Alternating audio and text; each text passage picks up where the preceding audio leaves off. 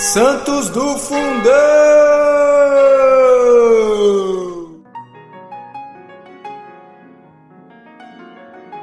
Fala Santidade, tudo bem?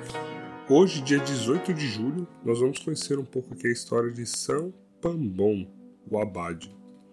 Pambon foi discípulo de Santo Antônio e abade no deserto de Nítria, a oeste do delta do rio Nilo.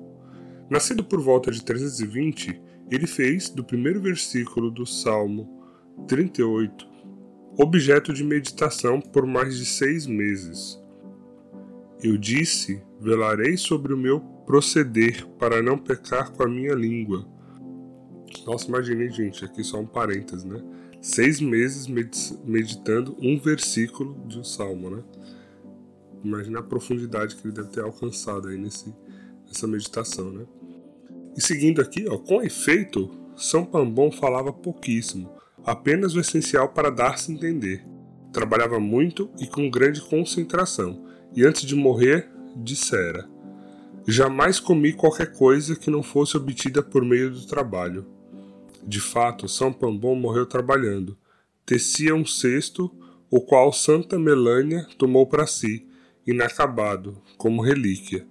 Um dia, foi o santo convidado por Atanásio para ir combater o arianismo em Alexandria. Na cidade, o velho abade deparou com uma cortesã povoneando-se diante de, admira de admiradores. Suspirou e disse, contrariado: Ah, pobre dela, e pobre de mim, quão mais zelosa pelo mal é aquela mulher do que eu sou por Deus. De uma feita, falando-se da obediência, Pambon assim julgou quatro monges, dos quais um era grande jejuador, outro paupérrimo, o terceiro caridoso ao extremo, e o quarto, por vinte e dois anos, servia um velho.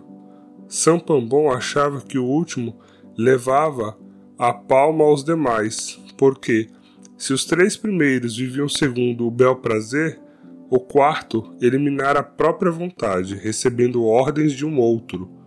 São Pambon faleceu em 390. É até difícil de pronunciar o nome dele, né? Mas que São Pambon esteja sempre intercedendo por nós.